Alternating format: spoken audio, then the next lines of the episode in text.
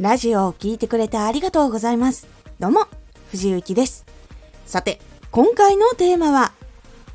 3月の振り返り。3月は2月に比べると結構忙しかったのがあるんですけど、その中でも結構その情報入れたい欲っていうのがちょっと2月3月強くて2月も読書したんですけど3月も結構読書進みました。時間的には2月より読む時間っていうのがなかったんですけどその移動時間とかあとは隙間時間生かしてとかで本を読んだんですけど今月は10冊本を読むことができました。ちょっとこれ個人的に嬉しいことです。2月は1冊しか読み切れなかったのか。ないっぱい同時に本をこう読む人なのでその中でこう1冊だけ読み切れたっていうのが多分2月にあったんだと思います。3月は逆に何だろう一点張りみたいなこれを読もうっていうやつを読んでって10冊いけたっていう感じです。で他に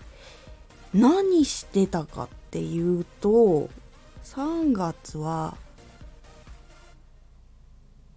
結構2月1月ぐらいから新しくその一緒に働く仲間っていうのが増えてそこでこういろんなお話いわゆる商品を考える時とかそのマネジメントをする時にどこをこう考えてこうやっていかなきゃいけないのかっていうお話だったり相談だったりっていうのが2月3月とあっていろいろそういうお話とかもしておりました。で3月は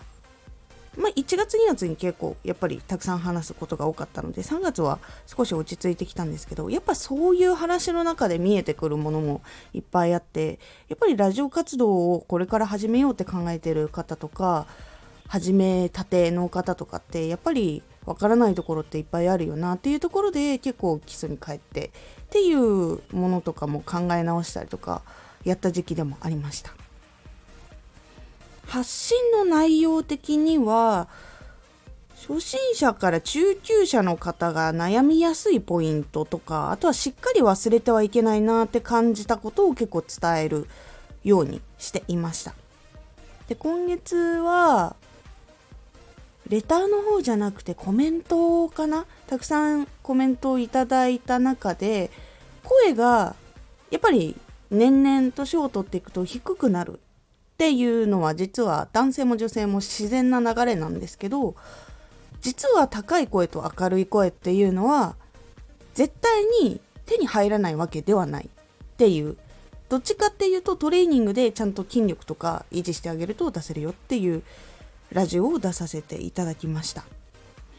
結構その皆さんのコメントとかレターでこういうの悩んでるんですっていうのがあったりするとやっぱりアンサーラジオを結構作ったりしてきたので今回もそういうお話が今回出ました。で実際に本を読んで何を10冊読んだのかっていうお話ちょこっとしようかなと思うんですけど10冊中何個だろう結構伝え方についての本めっちゃ読んだんですよ。12345 6 7 10冊中7冊は基本伝え方の本ですね。今月めちゃめちゃそういうことを読んでました。で伝え方って基本的にこの書いてる方たちっていうのはラジオをやってる人たちでもなくてなんだろうな。実際にこうお仕事いわゆるテレビ局で働いてた人だったりとかあとは博報堂っていうその広告の大手の会社があるんですけどそこの方とかだったりあとはブロガーで成功してる人。この中にはツイッターとかでこう発信されてる方とかもいてで私がこう気になっていた方たちの本を買って読んだりとかしたりもしています。そう結構本はがっつり読んでるんですけどあのブックチャンネルみたいなのをやってらっしゃる方とかもいる中で私は本の紹介っていうのをしたことがないんですがこう読んだ本どういうのがあってどういうのが良かったよっていう内容が聞きたいなって思うよって方コメントとかレターとかで教えていただければ頑張って作ってみようかなと思いますので結構藤幸が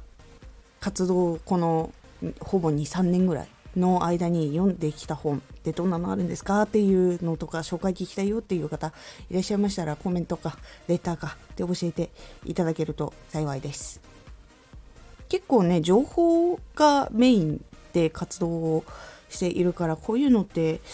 いいのかな悪いのかなっていうのもあったりするので皆さん教えてください。という感じで3月結構情報を入れてきたんですけどその情報を、まあ、まとめたりする時間もあっての10冊だったのでそれを実際に4月はラジオプラスアルファでこう何かまとめていけたりとか発信できたりとか何かこう生かしていけるようにっていうのを考えております。で結構その隙間時間で何をどういうふうにうまく作るかっていうのも整理をしつついきたいなっていうのが3月思ったことでございました。発信を始めた方も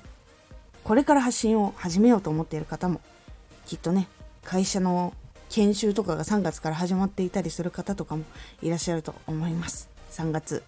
活動皆様お疲れ様でした。4月も一緒に頑張っていきましょう。今回のおすすめラジオ。よりテクニックを勉強して使ってみよう。